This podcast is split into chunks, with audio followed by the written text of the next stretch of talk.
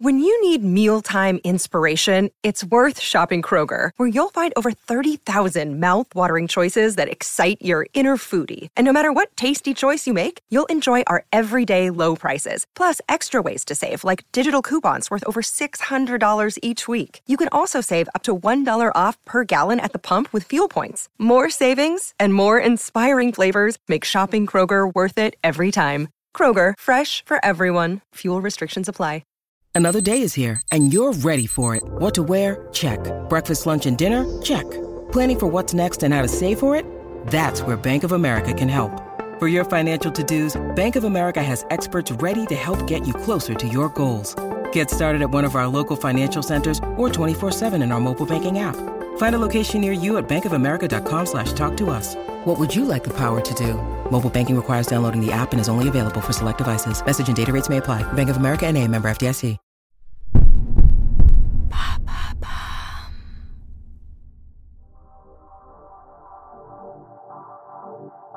Bonjour, je m'appelle Alice Vacher et avec l'agence de podcast Bababam, nous avons décidé de lancer l'empreinte. Nous partons à la rencontre d'entrepreneurs, de PDG de grands groupes, de directeurs de la communication, de la RSE, qui se battent chaque jour pour valoriser l'image, l'empreinte de leur entreprise.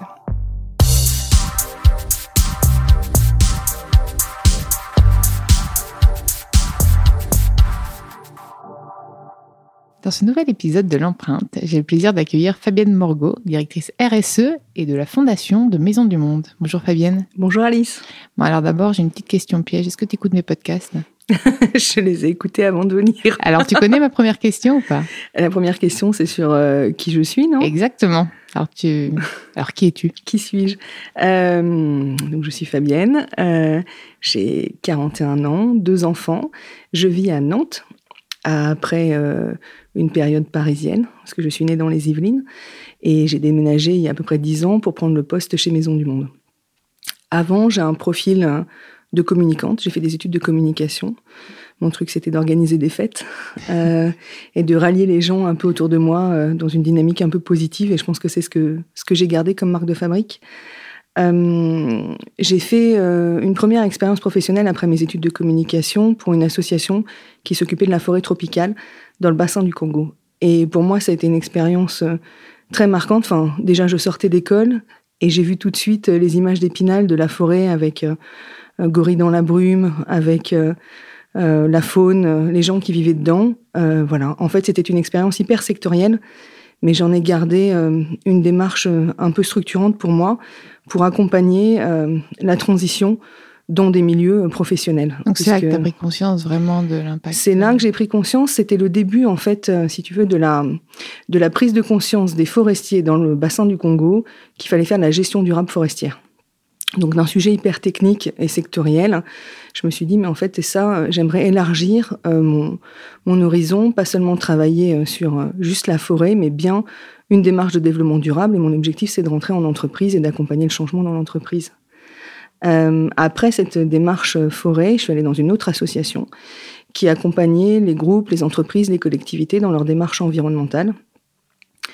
Et là, j'ai pu m'occuper euh, de l'éco-conception, donc de travailler, d'accompagner euh, les entreprises à titre associatif sur la valorisation de leur démarche d'éco-conception. Donc comment on réduit l'impact environnemental d'un produit. Et en fait, euh, j'ai eu la chance d'être. C'était en quelle année ça? C'était que ça... Euh, en 2009. Et ben c'est hyper précurseur parce qu'aujourd'hui, maintenant, c'est au cœur de toutes les entreprises. C'est vrai qu'on avait du mal à trouver des entreprises qui faisaient des retours d'expérience. Euh, c'était très industriel mm. encore à l'époque.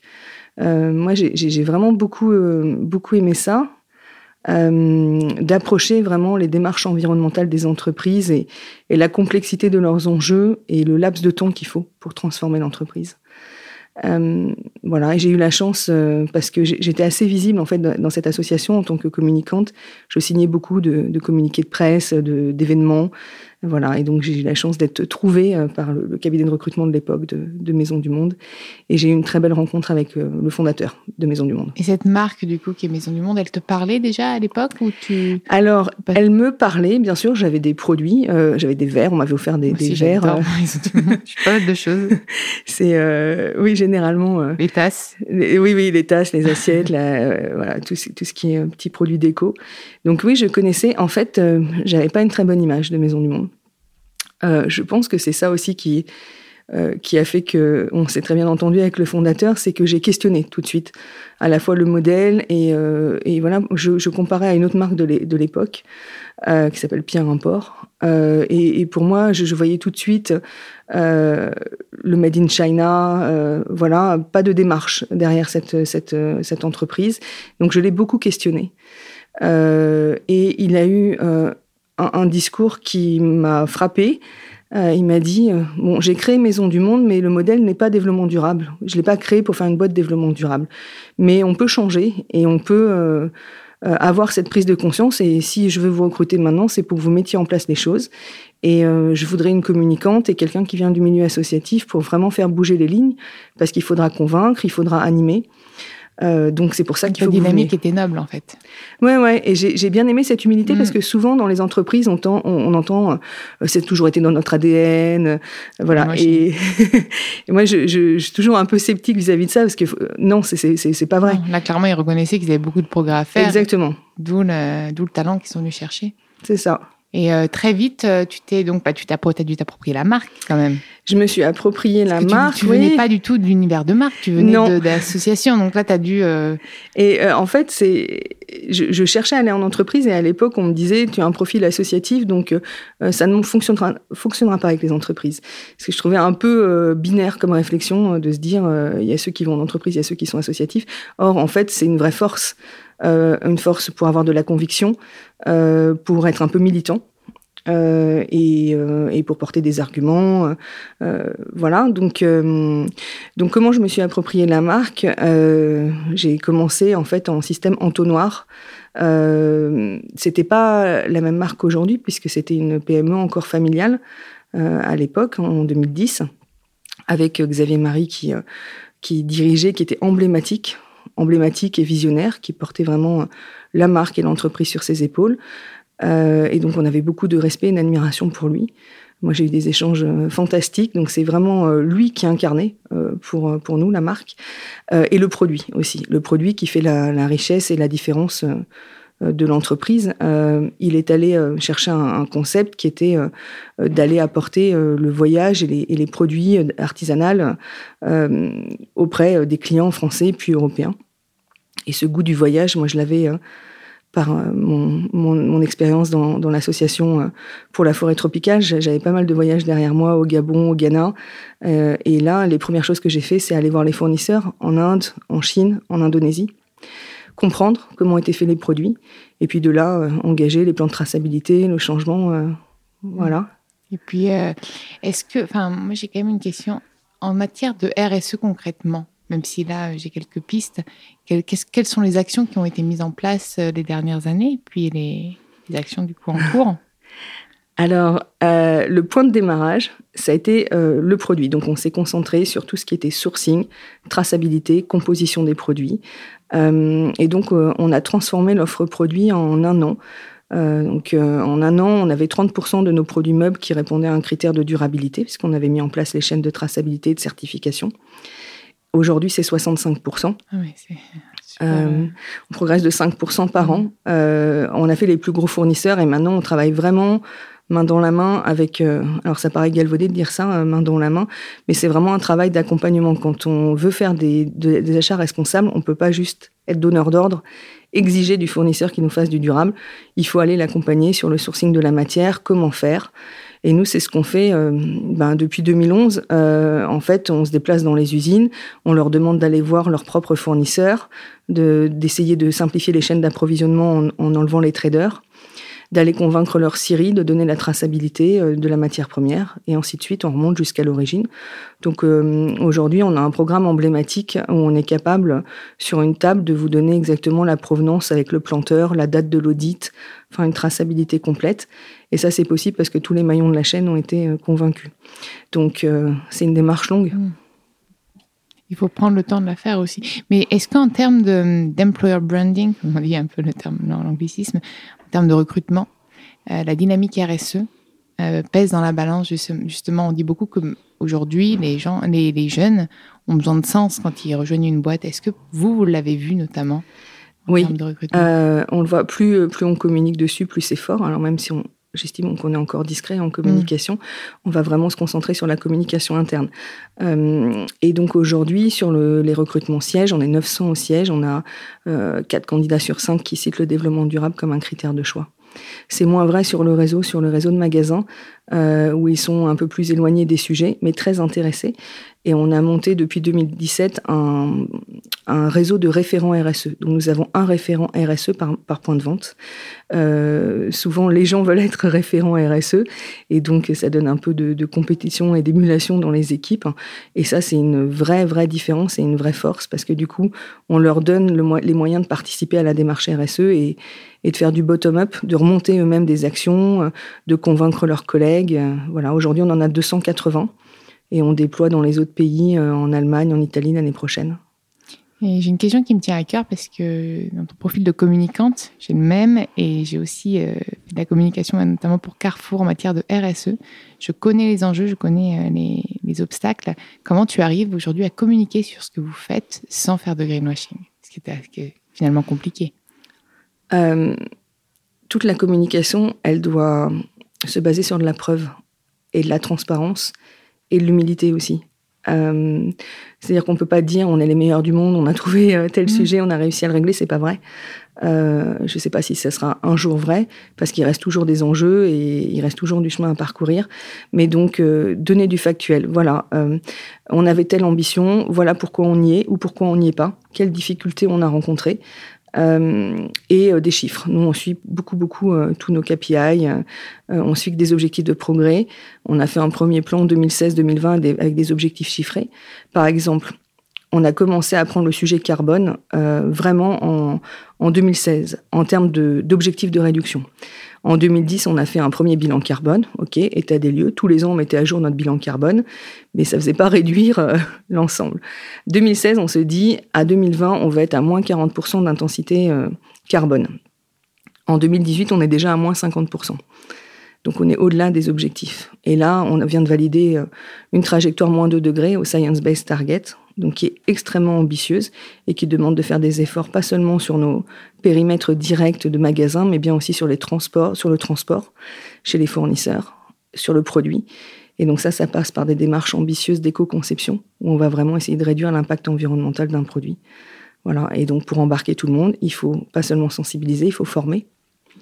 Nous, on a un e-learning RSE qui concerne tout le monde, mais après, on va, on va former spécifiquement les populations cibles qui ont un impact sur la, la démarche RSE, comme les acheteurs.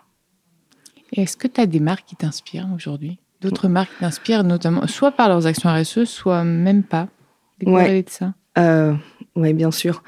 Il euh, y a Patagonia qui m'inspire énormément. Euh, parce qu'ils vont jusqu'au bout. Ils sont extrêmement militants. Ils sont bons en communication aussi, mais ils sont cohérents. Tout le long, ils sont cohérents. Et je pense que cette question de cohérence, elle est vraiment clé. Euh, et en fait, ce que, je, ce que je vois dans la démarche RSE, c'est que plus on communique, plus ça interpelle et ça, ça questionne sur les trous dans la raquette. Euh, D'où la, la, nécessité de, de rester euh, transparent et, voilà et d'embarquer de, les gens. Et, et, moi, ce que je dis souvent, c'est que avant de mettre un panneau euh, expliquant la démarche RSE en magasin, il faut que les collaborateurs en soient convaincus et l'incarnent. Mmh. Je, je, je, te rejoins totalement. Euh, et euh, donc, est-ce que aujourd'hui, le milieu associatif te, te manque un peu ou pas? Alors, Peut-être que tu arrives à côté de ça à, à faire d'autres choses. Il me manque pas grâce à la fondation. Ah oui, euh, puisqu'on a beaucoup voilà. parlé de la RSE, mais ta double casquette, c'est la fondation. C'est ça. On a, on a créé la fondation en 2015. Ça faisait dix ans qu'on faisait de la philanthropie. mais pas vraiment structuré. Et donc, euh, moi, je cherchais à avoir un chapeau pour avoir euh, pas seulement un récit, mais également un cadre, parce qu'en fait, quand on est une entreprise et entreprise philanthrope, on est extrêmement euh, demandé, mais sur plein de causes culturelles, santé, environnement. Et donc, il faut avoir un cadre. Donc, toutes les causes sont belles à soutenir, mais il faut dire, bah voilà, nous, notre combat, c'est ça. Donc, on a choisi notre combat autour de la forêt. Ça vous rappelle un peu le début de mon expérience. Mais c'est très, très légitime pour Maison du Monde parce qu'il y a une grosse dépendance vis-à-vis du matériau bois. Et quand on a travaillé au niveau RSE sur les enjeux de traçabilité, le pendant, c'est comment on fait de l'intérêt général et qu'on finance des projets qui luttent contre la déforestation. Et donc, avec la Fondation, on soutient 23 projets dans 11 pays.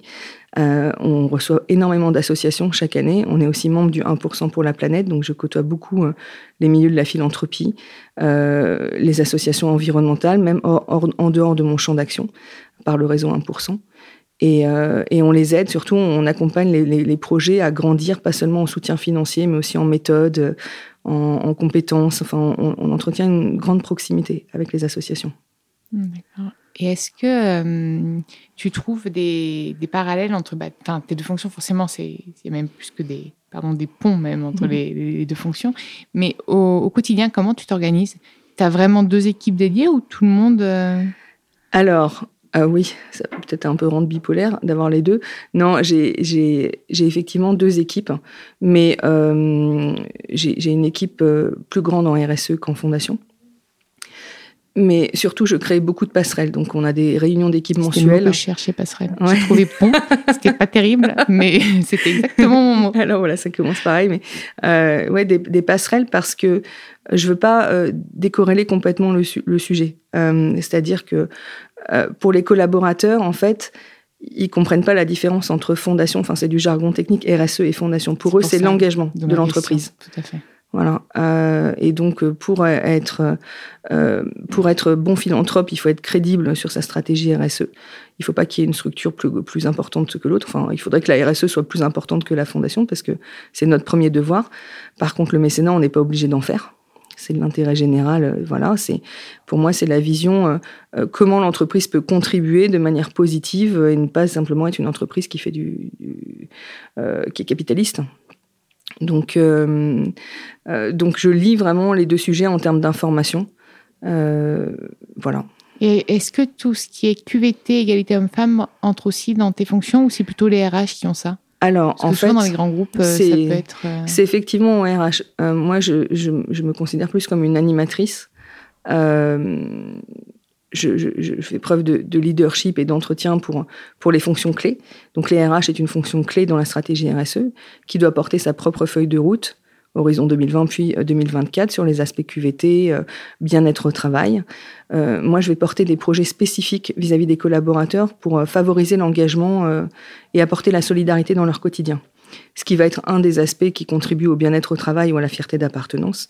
Mais le gros des sujets RH sont pilotés par les RH et moi j'interviens en comité pour animer, challenger. Et donc toi tu es fière d'appartenir à Maison du Monde? Ouais, je, suis très fière parce que j'ai un métier qui a beaucoup de sens et puis je vois le progrès accompli. Et, et j'ai vraiment jamais, jamais eu d'opposition à ma démarche de la part des dirigeants. Euh, il y a eu Xavier Marie, puis il y a eu euh, un, dirigeant pendant deux ans et demi, qui est actuellement euh, toujours dirigeant, enfin président de la fondation, qui s'appelle Gilles Petit. Et depuis un an, on a une femme, une, jeune, une jeune maman qui a la quarantaine, qui a travaillé en ONG et qui porte une vraie vision pour l'entreprise. Donc ça, c'est super. J'ai toujours dépendu directement du dirigeant.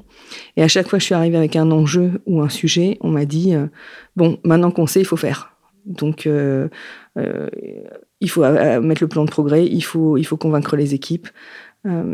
voilà. ce qui est plus compliqué, c'est pas les dirigeants, c'est c'est le management intermédiaire. Et c'est pas une opposition de sens parce que dans le fond, quand vous parlez aux gens, ils sont tous d'accord sur le fait qu'il faut agir. C'est juste qu'ils savent pas forcément comment faire et qu'ils savent pas comment l'intégrer à leur métier.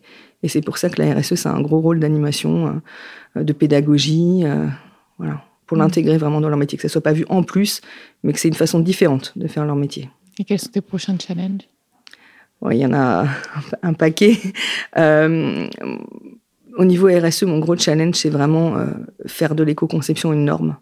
Euh, aujourd'hui, on, sort encore quelques produits emblématiques, mais cette année, on a vraiment formé tous les acheteurs On est accompagné aussi par l'ADEME.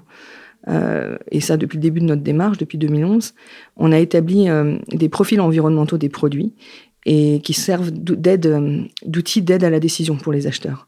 Donc le but, c'est pas de sortir une collection ou deux collections éco-conçues, c'est que tous nos produits deviennent éco-conçus à horizon 2030. Mais vraiment prendre systématiquement ce critère. Voilà. Et côté fondation, mon gros challenge, c'est de casser les silos entre les entreprises, les associations, parce qu'en fait, on se bat tous pour une cause, qui est l'environnement. Alors, on peut le prendre sous, l'aspect climat ou sous l'aspect biodiversité, mais je suis convaincue qu'on a tout à jouer, enfin tout à gagner à, jouer ensemble et, de s'affranchir un peu de nos enjeux de communication euh, respectifs, qui est euh, d'emmener nos communautés autour euh, de, nos messages clés.